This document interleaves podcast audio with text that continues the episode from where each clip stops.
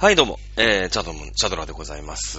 皆さん、えー、もう気づいたら11月もなんか終わるみたいな感じでございますけれどもね、今年、えー、2019年もあと、えー、一月ばかりを残すのみとなってるわけですよね。早くない？そのさ、言うじゃないよく。なんか一年一年早いと年を取ったみたいな、ね、感じがあるじゃないですか。これね、本当だね。いやもうさ、僕も42なんですけれども、今年めちゃめちゃ早かったですよ、なんか。もうなんか気づいたら、なんか年末、もう年末じゃない。それこそさ、今年のなんかね、おせちだの、クリスマスだのみたいのはもう、ほぼほぼ決まりつつあるみたいな感じなの、もう11月20日って。今日11月20なんだけどね、明日仕事だから21日にちょっと収録できないんで、今日1日早くやってるんですけど、ね。まあこの時期のさ、社会人といえば、まあちょっと楽しみなことがあるじゃないですか。ね、ボーナスがあったりなかったり。まあ一応ボーナスなんてものがビビたるもんですよ。もっともらってる人めっちゃ世の中にいますけど、まあ仕事の内容から見てもね、こんなもんかと。なんとなく思ってるので、まあもらえるだけいいかなと思ってますけれども、あれだね。ボーナス前の爆買い。あの、爆買いって言っても、大した爆買いじゃなくて、その、ブランド物いっぱい買いましたとかね。あの、まあ、世の中に爆買いってあるんだけど、僕の爆買いなんてのはもう、もうビビったるもんなわけ。ね。あの、所詮、あんまり、その、まあ、物欲はあるんだけど、あの、高いものとか、ブランドがどうとかってのは全然興味がない。まあもうね、42ですから、そういうのをちゃんとしなさいみたいなのも、いや、若干あるよ。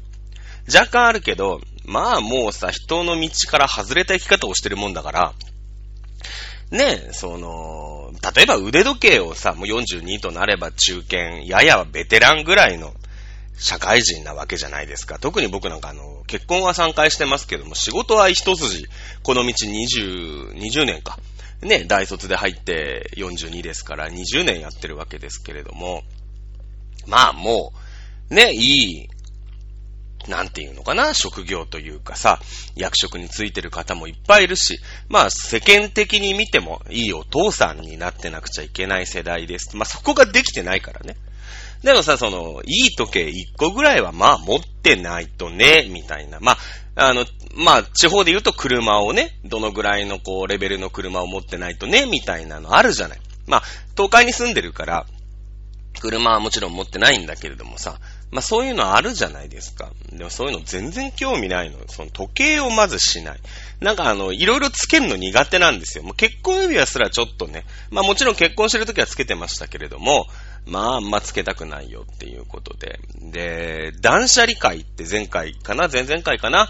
いろいろこう捨てるあの、なんで捨てるかっていうと、新しいものが欲しいというか、今興味があるものがすごく欲しいの。ね。でもさ、その、家が広いわけでもないから、まあその整頓をしていかないと、ね、買えないわけよ。うん。でさ、まあボーナスなんてのがあるってのが分かってるし、まあいくらぐらいなんていうのも、まあ業績も大して良くはないから、ね、いくらか減らされるんですけど、まあ、大体わかるじゃないこの道何年もやってりゃ。このぐらいは出るよ、みたいなね。いくら、いや、業績が悪いながらもこのぐらい出るみたいなの分かってるから。あの、そうなんですけれども、ねえ。でね、爆買いを今ね、毎日、毎休みのように Amazon から物が届いて、その配送業者の人も苦笑いをするぐらいな感じのね、もう毎日のように来るから。で、休みの日は朝、午前中。で、休みじゃない日は7時、9時かな？かなんかで撮るからさ。ねえすごいよ、今。ちょっとね、今、アマゾンの注文履歴のページを今見見てるんだけど、ね、まず、えー、パタパタデスクっていうね、あの、折りたたみ机です。折りたたみ机なんだけど、結構、は、は、タッパの高い。70センチぐらいあるタッパの高い、まあ、折りたためる机。これをね、買ってえ、これはね、あの、あれだね、えー、ゴミ箱、あるじゃない？ゴミ箱。その上が、まあ、ちょっとデッドスペースになってるよと。で、その上にちょっとしたものが置けたらいいかなっていうので、購入しました。まだ来てないんだけど。ね。えー、なんかさ、その、この家に引っ越すときって、まあ、とにかく、まあ、都内から引っ越してきたんだけど、家賃をちょっと安くしないと、まあ、暮らしもままならない。ね、まあ、離婚して、前の家は広かったんですけど、まあ、無駄に広かった。使ってない部屋があったぐらいだから、まあ、スタジオにするっていう案もあったんだけど、まあ、でもね、家賃ちょっと落とさない、落として飲みに行きたい。みたいなのもあるから、まあ、家賃、家賃安く上げたんだけど、あのー、そんなにね、自分がその、自炊、もともとやってましたけど、そんなにゴリゴリにやるとは思ってなかったから、まあ、キッチンがやや狭いんですよ。ね。キッチンがやや狭い。だけど、じゃあ、蓋をはし、開けて、1年間、まあ、一人暮らししてるんだけどさ、ここで。あの、やたら最近料理をね、頑張ってる。まあ、一人で生きていかなくちゃいけないから、まあ、お金も節約にもなるし、ね、あの、自分でやるとね、そうだな。まあ、2倍は多く食べられるみたいなところあるじゃない。その、例えばブリのお刺身とか、僕大好きなのハマチのお刺身とか大好きなんだけど、柵、柵の状態、まあもちろん生で買ってくるとさ、それ難しいじゃない、さばくの。僕もまあアジとイワシとサンマぐらいはいけますけど、それ以外はまあちょっと厳しい。ね、自分家でさばくとなると。ゴミも出るしさ。で、なってくると、まあ、その柵で買って、まあ刺身というか切り、切るみたいなぐらいだったらまあなんとかなるよ。いうのがあって。そうするとさ、例えばまあ、ブリのお刺身なんて買ってくると、まあちょっとこう入って、1人前か2人前ぐらいで、まあ600円とかするわけだよね、スーパーで。だけど、自分でまあ見てくれは悪いよ。自分で切れば、600円だと、まあ大体5、6人前ぐらいできるわけよ。まあもちろん切り方にもよるんだろうけどさ結構厚切りにでも切れるし。なってくると、もうこれ自分でやっても今まあ暇だしね。自分でやってもいいんじゃないかと。で、もともと興味あるから。で、すごい料理を最近やるの。まあ今からこう発表していくんだけどさ。ね、あのー、ね、で、それで、まあ、台所が狭いから、まあ台所にこうゴミ箱が置いてあるんだけどさ、その上のデッドスペースにちょっとした、例えばなんか泡立てたボールを、うん、ちょっと置いておくとかさ、うん、なんだろう。やっぱ食パンをちょっと置いときたいとかね。こう、少し何か台が欲しいなってずっと思ってて、今まではまあ、あの、ゴミ箱の上に直接何かをこう置いていたりとかしてたんだけど、そうするとゴミが捨てられないんだよね。で、ゴミが捨てられないから、ゴミがこう、溜まっていくっていうね。で、もうしょうがないじゃない。料理してると台所を開けなきゃいけないから、そのゴミを無造作に床に投げるっていう。まあもちろん生ゴミとか投げないけど、ビニールのゴミとかを、あの、ハプスブルグ家のようにね、投げていく。そうすると床が汚れるわけよ、今度。拾うのめんどくさいから、どんどん部屋が汚くなっていくから、あの、まあ、ゴミ箱の上にこう、机が欲しい。なりまして、えー、それがね、買いました。うん。これ安かったね。70センチ、70センチ、幅が薄くて、あのー、30センチぐらいの、まあ、ちょっとしたものしか置けないんだけどね。うん、だから、キッチンペーパーとかさ、あの、そういうの置こうと思ってるんだけど、えー、3830円。はい、次。えー、やっぱね、体を気につけなくちゃいけない。これ今買った順に言うよ。あの、新しい順に。ね。えー、買った順に言います。えー、ストレッチチューブね。ストレッチが今さ、僕の中でまあブームな、料理とストレッチがまあブームなんですよ。で、まあ年だから、体も硬いじゃない。で、やっぱ体硬いのは良くないけど、そんななんての、なんたらヨガみたいなところに行くのもね、いやそのそのレベルにまず達してないわけ、僕なんてもう体カッチカチだから。その、そんなとこに行ったら恥ずかしいわけよ。あの、あるじゃない。その、いい服が欲しいんだけど、その服屋に行くための服がないみたいなとこ あるじゃん。ね、あるよね。そういう、そういう服屋にさ、いや、まさかね、いやいや、別にユニクロと自由の文句言ってるわけじゃないけど、そういうなんかセセレクトショップじゃないけど、そういうところに、なんか、行くのにさ、なんかもうね、バリバリファストファッシ、何？ファストファッション？じゃないけど、そういうとこに行くのもな、みたいなのもあるから、ね、そんなとこに行くまでに、まず自分ね、部屋で何とかしようみたいなのがあって、えー、ストレッチチューブ、なんていうの？なただね、今日届いたんだけど、なんだろう、あの、浜辺に干してある昆布みたいな。2メートル、長さ2メートル、幅、そうだな、20センチぐらいの、ただのね、ゴムの帯が、まあ、強度に応じて3本来るっていうね。まあ、分かってて買ったんですけど。で、あの、ただのゴム、ゴムというか、なんてのこれ、素材は。まあ、ゴムだよね、これね。なんか、シリコンとゴムの間ぐらいな感じのやつなんだけど、これをだから頭に引っ掛けたり、腕に引っ掛けたり、足に引っ掛けたりして、こう、伸ばすわけだよね。これがまたね、気持ちいい。あの、筋トレとかもうね、無理なんですよ。強度的に。もうおじさんだから。だけど、こう、普段やっぱどんどんどんどんやっぱ腰も曲がるし、肩も曲がるし、腕もね、どんどんこう曲がってっちゃう。可動域がどんどん狭くなっちゃうんで、やっぱストレッチはこれ大事だねっていうことになって。だけど体が硬いから、そのさ、ストレッチまでいかないんですよ、全然。だけどこうゴムがあったら、その腕と腕が例えば後ろで僕組めなかったりするの、デブだから。だけど、こう、まあ、ゴムに引っ掛けて伸ばせば、まあ、ワンチャンみたいなのでね。えー、ちょっと先ほど、先ほど届いてね、あの、今、いろんなソファーを捨てたりして、部屋がちょっとスッキリしてるんで、あのなんか、本を見ながらね、今、ストレッチしてます。はい、次。えー、と、アクションカメラ。4K 高画質。あー、えっとね、さっきのね、ストレッチビニールは、えー、800円です。安。はい、次。アクションカメラね。うん。あの、一回、僕、まあ、YouTube をやってるんですけど、あの、お魚をさばく動画が、まあまあ、あの、普通に撮ったんですけど、まあ、携帯で撮ったんだけど、このね、なんだろう、GoPro みたいな、GoPro はさすがに買えないの。なんか5万とか6万とかするから、いや、買えなくもないけど、買えなくもないんだけど、3000円かな ?3000 円ぐらいだったけどね、タイムセールで。3000円ぐらいだったんだけど、あのー、あると。いや、もちろん画質とか音とかはあれね、そりゃもう落ちますよ、GoPro さんに比べて。GoPro ってのはあの、まあ、高い、まあ、カメラでさ、あの、小型カメラでこう、なんだろう、スノーボードのか、ね、おでこにつけられたりとかいろいろあるんだけど、まあ、それの中国超安い版みたいなのがあるの。アクションカメラっていうね。まあ、私たちの世代、誤解を恐れずに言うと、アクションカメラっていうと、あの、エッチな写真がいっぱい載ってる小さな本なんだけどね。アクションカメラっていうと。それ、それじゃない。それじゃない。それはもう僕は小学校とか中学校ぐらいの時によく見た。ね。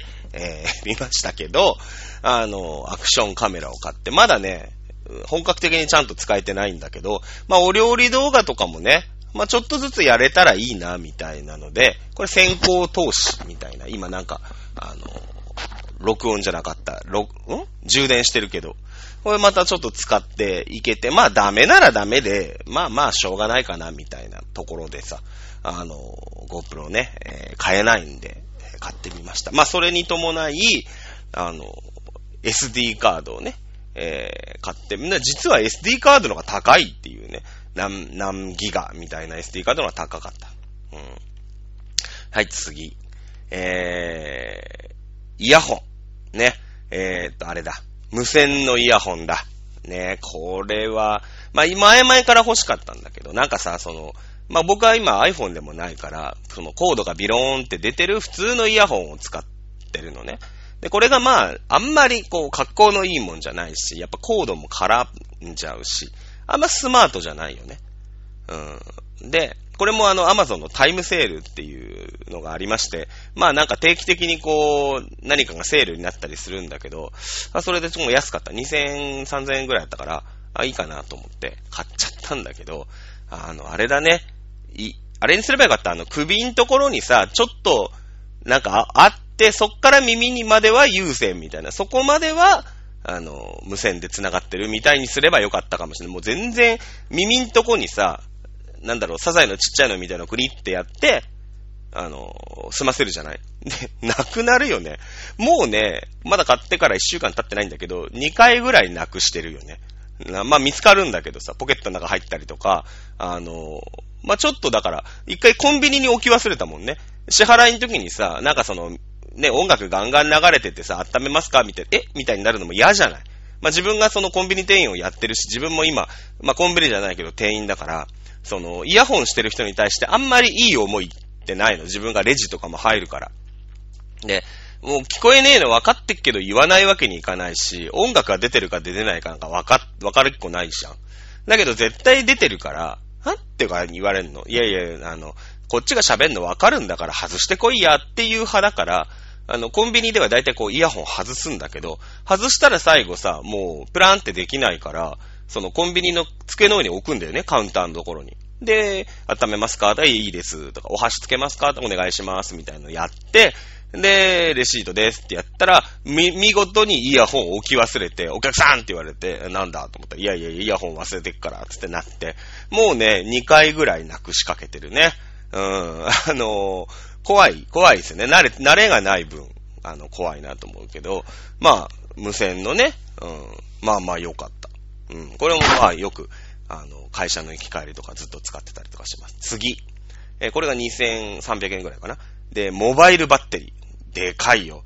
25000アンペア。今全然でかくないのかな。なんかそのモバイルバッテリーって、私、まあ、1個しか一生涯でまだ持ってないんだけど、あのー、これももう2年半ぐらい前かな。沖縄に旅行に、まあ、撮影会だった。オタクやってる時だったから、撮影会に行くってなって、まあ、さすがにその、モバイルバッテリー必要だと。ね。まあホテルに帰るのも限られてるし、まあ街中で充電できることってのも限られてるから、モバイルバッテリー買おうって言って、慌ててその旅の前の日かなんかに、ドンキホーテ行って買ったんだけど、意外に高かったの。で、その、なんていうの、何アンペアっていうさ、その容量みたいなのも大してない。で、2年、まあ2年半ぐらい前かな。あれ、4月だったか記憶があるから。で、結構高かったの。1万円、1万いくらして、なんか8000アンペアみたいな感じで、まあ1回充電するともう、なんだろう、うちの、今の僕のスマホね、え、の、まあまあちょっと例えば8%とかになっちゃって、ああ、充電しようってなると、まあ結構いいやところまで戻すのにさ、もう、もう6割、7割使ったりするの。あとなんか、家帰ると、もう30、まあオールとかすることがあるからさ、この年にもなって。まあ充電するじゃないそうするとなんかもう家に帰ると 30%みたいになってるわけよ。で、まあ容量もさ、そんなに、まあ大きくないから、まあ4回分、5回分ぐらい充電できるのかな今の新しく買ったやつ。これがさ、安いのね、今。モバイルバッテリーでその、なんか充電速度も速くなりました。で、いっぱいコードつなげます。容量も大きいみたいなやつが、もうなんか3000円とかなのよ。まあこれも Amazon の、まあ Amazon のタイムセールしか僕あんまり買い物しないんで、で、定期的に Amazon のタイムセールを巡回して、あ、これ買おう、あれ買おう、みたいなね、感じなんだけどさ。あの、その、なんだろうね、その、なんか言うじゃないよく、1、ね、テレビなんかでもさ、昔液晶テレビが1インチ1万円だった頃があるけど、今はもうなんか1インチ5000円だよね、1000円だよね、みたいな感じでしょ？その、こういう業界のさ、日進月歩みたいな、その価格がどんどん落ちてるってのに、あんまり疎いのよ。基本疎いの。で、何モバイルバッテリーもうそんな安いんだみたいな。なんかいつまでもちまちま使ってた私が恥ずかしいよみたいなので、今回ね、まあ、ちょっと大きめの、今まで持ってきたやつの、まあ、4倍ぐらいだよね。8四32、8三24。3倍超か。3倍ちょっとぐらいのやつを買ってね。しかもめっちゃ安いみたいな。ね、3000円。はい。えー、こっからがね、キッチン家電になりますね。えー、何を思ったのか、あの、目玉焼きをまん丸く作りたいっていう、ただそれだけの型 あのー、これでもね、これ高かったんだよ。あの、目玉焼きの型が実は3600円で一番高いっていうね、今まで買った中で単価が。あ、もちろんもっと高いの出てくるんだけどさ、今まで紹介した中で一番高いの多分目玉焼きの型だからね。目玉焼きの型。これがね、3000円ぐらいして、まあ目玉焼きの型って本当800円とかにもあるんだけど、なんかどうも、やっぱテフロンの感じとかもあんまり良くなくて、こう、卵がね、こうくっついちゃうんだって。丸く作った時に。で、まああんま良くない。なんかレビューとか見てると。で、油とか塗ってもちょっとくっついちゃうよ、みたいな感じで、その3600円の僕が買ったやつは、もうテフロンバッチリだし、重みもあるし、あの、絶対卵が、まあ、その、フライパンの上にその型をちょんって乗せて、ね、その上にこう、そっから卵をこう流すんだけど、まあ、安いやつは軽いから、なんだろう、卵の勢いに負けて、ちょっと卵漏れちゃったりとかするんだって。結構重いの、今回のやつ。で、もうよ、何回かね、卵作って、まあ今日もさっきも、ホットサンド作って食べる前に、あのー、目玉焼きをね、えー、まん丸く焼いて、まあマフィンまだ変えてないんだけどさ、マフィンやりたいよね。エーゴンベック、ん？エーゴン、え、ベーコンマックバーガー作りたいよね。ベーコンエッグバーガー作りたい。ね、それが作りたくて買ったあ目玉焼きの型っていうね。これが3600円だね。で、はい。こっから大きくなってきます。こっから高いよ。こっから4600円のマルチバン、マルチハンドブレンダー、あ来ました。よくね、ショップジャパンとかで、結構前、1年ぐらい前か2年ぐらい前かな、すげえやってて、その頃は箸にも棒にもかかんないというか、全然私のに刺さってないんだけど、あの、な、なんだろうね、最近特に料理をするようになり、まあ、みじん切りめんどくせえな、みたいな。感じに、こう、ちょっと、ちょっとなってるの。まあ、前はあんまりみじん切りなんかしなかったんだけど、まあ、ちょっと最近ね、頑張って料理を自分で作ってみようなんていうのにハマりつつある。まあ、わかんない。あと2ヶ月後ハマってるかどうか知らないよ。知らないけど、今、今好きだから。で、その、ちょっと前に、あの、手動の、こう、みじん切り器っていうの？中にこう刃が入っててさ、くるくるってこう、回るやつ。ね、なんかグッグって、こう、本体と、蓋？まあ、蓋のところにこうダイヤルみたいなのがついてさ、それをぐるぐる回すと、まあ中で刃が回転して、こう勝手に、えー、みじん切りにしてくれますよみたいな。それは買ったの。これ800円ぐらいやったんだけど、まあ、まあまあそれを使ってね、よく餃子とか焼いてたりしたんだけど、あ、これはもうね、えー、まあ電動買ってもいいんじゃないかと。ね。そうするとキャベツを、あの、カットを買わなくて、丸ごとでさ、100円とかで売ってるじゃないですか、今。ちょっと安いスーパー行くと。で、1個100円だったら、あの袋のカット、まあ、カットキャベツって、だいたい1袋100円ぐらいでセブンイレブンとか売ってると思うんだけど、まあ、あれがね、軽く、まあ、7、8袋は取れるよね。うん、の。そのぐらいはあるのよ。だから、まあ今までその横着だったから、まあお好み焼きの粉買ってきて、あの千切りキャベツ割って入れて、こうお好み焼き作ったりしたんだけど、まあその、大したね、量じゃないの。お好み焼き作るためのそのカット野菜の千切りキャベツなんて、もう葉っぱで言えば3、4枚ぐらいで作れちゃう。正直言ったら。で、これはもうね、やっぱ節約もあるし、まあオタクもやめて時間もあると。ね。で、やっぱ今後、何かこう料理を作っていくための投資をしようっていうことでマルチブレンダーをね、買って、なんかいろいろできるの。泡立てもできます。まあ、みじん切りもできます。で、なんか潰すのね。ポテトマッシャーが欲しかったってのが、最初ポテトマッシャー、あの、ハッシュド、ハッシュドポテトじゃない、なんていうのあれ。マッシュドポテトか。ね。あの、じゃがいも潰す、こう、あるじゃない。穴穴が開いてる、こう、ニョキニョキって出てくる。あれを、あれが欲しかったんだけど、なんかそれを探してるうちに、もう、めんどくさいから、ブマッチブレンダーでいいかな、みたいなのがあって、えー、それね、割と今便利に使ってるね。あの、全部、こう、みじん切りは、その、その人に任せて、やってます。ね。あの、なんか氷も砕ける刃もついてるから、まあ夏場ね、なんかこう、なんちゃらスムージーみたいな、まあ氷をこう砕く何かみたいのも作っていきたいな、みたいなのもあって買った。これがね、4600円。今んとこ一番高い。で、今回買ったのが一番高いのが、えー、電気圧力鍋ね。これ、シロカっていうメーカーで、まあ、大した有名じゃない、結構チャチめのメーカーなんだけど、まあ、僕がアイドルオタク時代によく推してた、関根ササラってのがいるんだけど、放課後プリンセスにね。まあ、その子が、なんか、アンバサダーみたいなのをやってるらしいの。で、まあ、全然その、だから買ったってわけじゃなくて、まあ、とにかく、こう、圧力鍋欲しかったんだけど、まあ、火加減とかもあるし、全部ついてくるのもめんどくさいし、まあ、安全性みたいのもあるし、僕は割とその火のそばから離れる、ね、あの、タイプの料理人だから ま、電気の圧力鍋欲しかった。ね。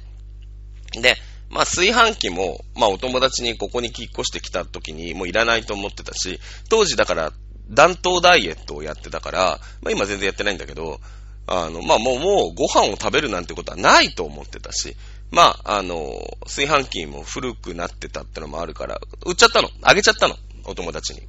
で、まあ今さ、暖冬ダイエットなんかやってないから、ご飯炊いたりするから、まあご飯も炊けたらいい。ワンチャンいいよね、みたいな。で、圧力鍋の機能も欲しいね。あと、スロークッカーっていうね。なんていうのかな、沸騰させない。まあ、低温調理器とは言わないんだけど、もうちょっと高温なんだけども、それに低温調理器の機能がついてたら完璧だった。うん。あの、50度とかね。ただまあ、スロークッカーってのはまあ86度とかさ、沸騰するしないぐらいのところをずっと保ってくれてて、あの、こう、なんていうの、煮崩れしない、沸騰しない、ぐらぐらしないから、沸騰しないで調理できますよ、みたいな。で、それでまあ40度、50度、60度ぐらいのスロークッカーだったら本当に完璧だったんだけど、まあそこまではね、なくて。あの、まあヨーグルトメーカーみたいになっちゃうから、今度。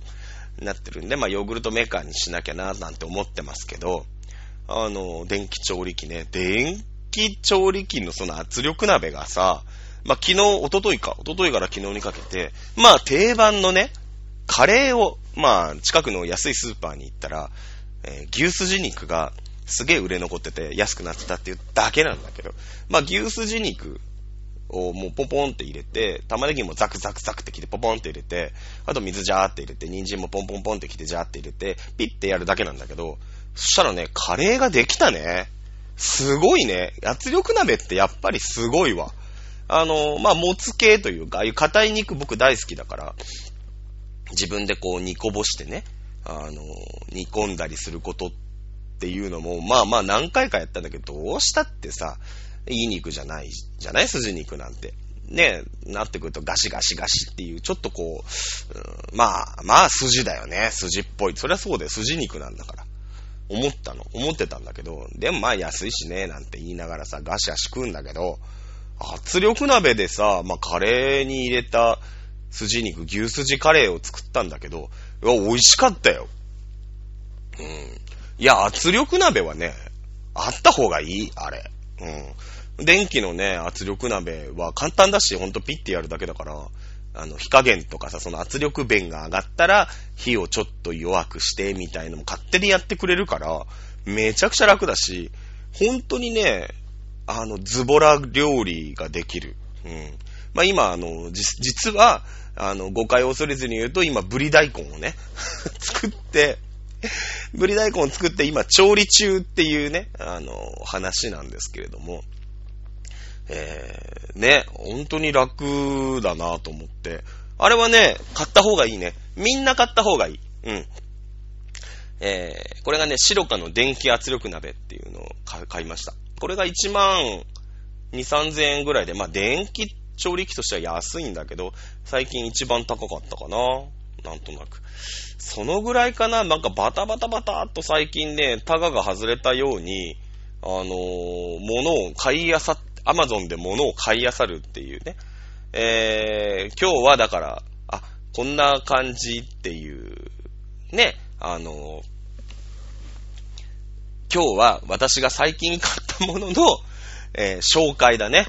うん。あのね、やっぱ料理ってめんどくさいから、特に今一人じゃない？だから、その、ね、料理を作る時間も自分の時間だからできる限り短くしたいみたいなのがやっぱちょっとあるわけよ。で、また今度ね、あのー、まあ、圧力鍋で何作りました、何作りましたなんてのをやると思うんだけど、まあ、とにかく自分の時間をあんまりこう、使うことなく、まあ、ちょっとした映える料理が作りたいみたいなので、今ね、アマゾンで物を買いやす、あま、俺、俺アマゾンセールをね、今ずっとやってるわけよ。うん。ねえだからさ、まあ、またなんか買ってやろうと思うんだけど、なんだろうね、今さ、そういう、まあ、アイドルオタクをやめて、アイドルオタクとしては随分いっちゃった存在なんだけど、まあ、だってその平気で軽く月10万ぐらい使ってるわけよ。どうやったってね、年間やっぱ150万とか使うわけ、ボーナスとか入れたら。ね、まあ、CD とかさ、ね、現場に行きました、チェキ取りましたなんていうのが、まあ大体そのぐらいでやってるかな、多分。で、その月10万が浮くじゃない。だから、まあそれ貯金しろって話なんだけど、ね。老後に2000万足んなくなるわけだから、わかんないけど、まあ別に2000万足んなくったら足んなかったで、なんとかなると思ってるんだけどさ、正直言ったら。まああんなの嘘だから。その、どんなね、高級官僚さんの生活水準を保とうと思ったら、2000万足んないのかもしんないの、今、公的年金だけだと。いや、そんなことないじゃん。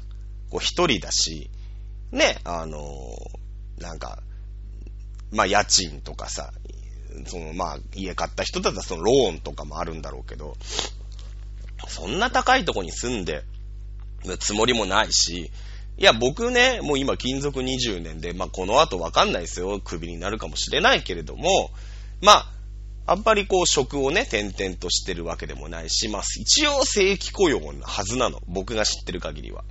そんな人が暮らせなくなるような国だったらもう終わってるから、多分ね。絶対暮らせるようになるはずなんですよ、多分。だから、多分大丈夫だなと思ってるんだけど、まあそのぐらいの勢いでさ、結構今ね、なんだろう、お金は大事だから いっぱい物をまた買っちゃうんだけど、なんかね、こう生活がどんどん、こう好きな方向に売るようにね、今、物をいっぱい買い漁ってるっていうところなんで、まあ今日ね、またそのまあ動画のカメラも買ったから、まあ買ったもののさ、よくあるじゃないなんかこんなの買いましたみたいな。なんか iPhone とか、あの、こんなところが変わりましたとか、買ってよかったと思ってますみたいな動画って結構上がってるから、まあ僕なりにね、そういう動画も今ほら GoPro もどき買ったから、まあ作っていこうかなみたいなのもあるんだけど、今ね、ダラダラ期なんで一日中 YouTube 見て終わってたりするけどね。うん。そうだね。まあね、圧力鍋はね、あれは買った方がいいというか、もうなんだろうね、一家に一台あった方がいいよ、多分。あの、料理の幅というか、見てなくていいから、すごい簡単にできるんで、おすすめ。おすすめだね。だけどね、なんだろうね、なんかそういうの、ジュースジカレーも美味しかったんだけど、全部俺が食うっていうさ、このなんだろうね、だからもう食堂とかオープンしようかなみたいなところあるよね。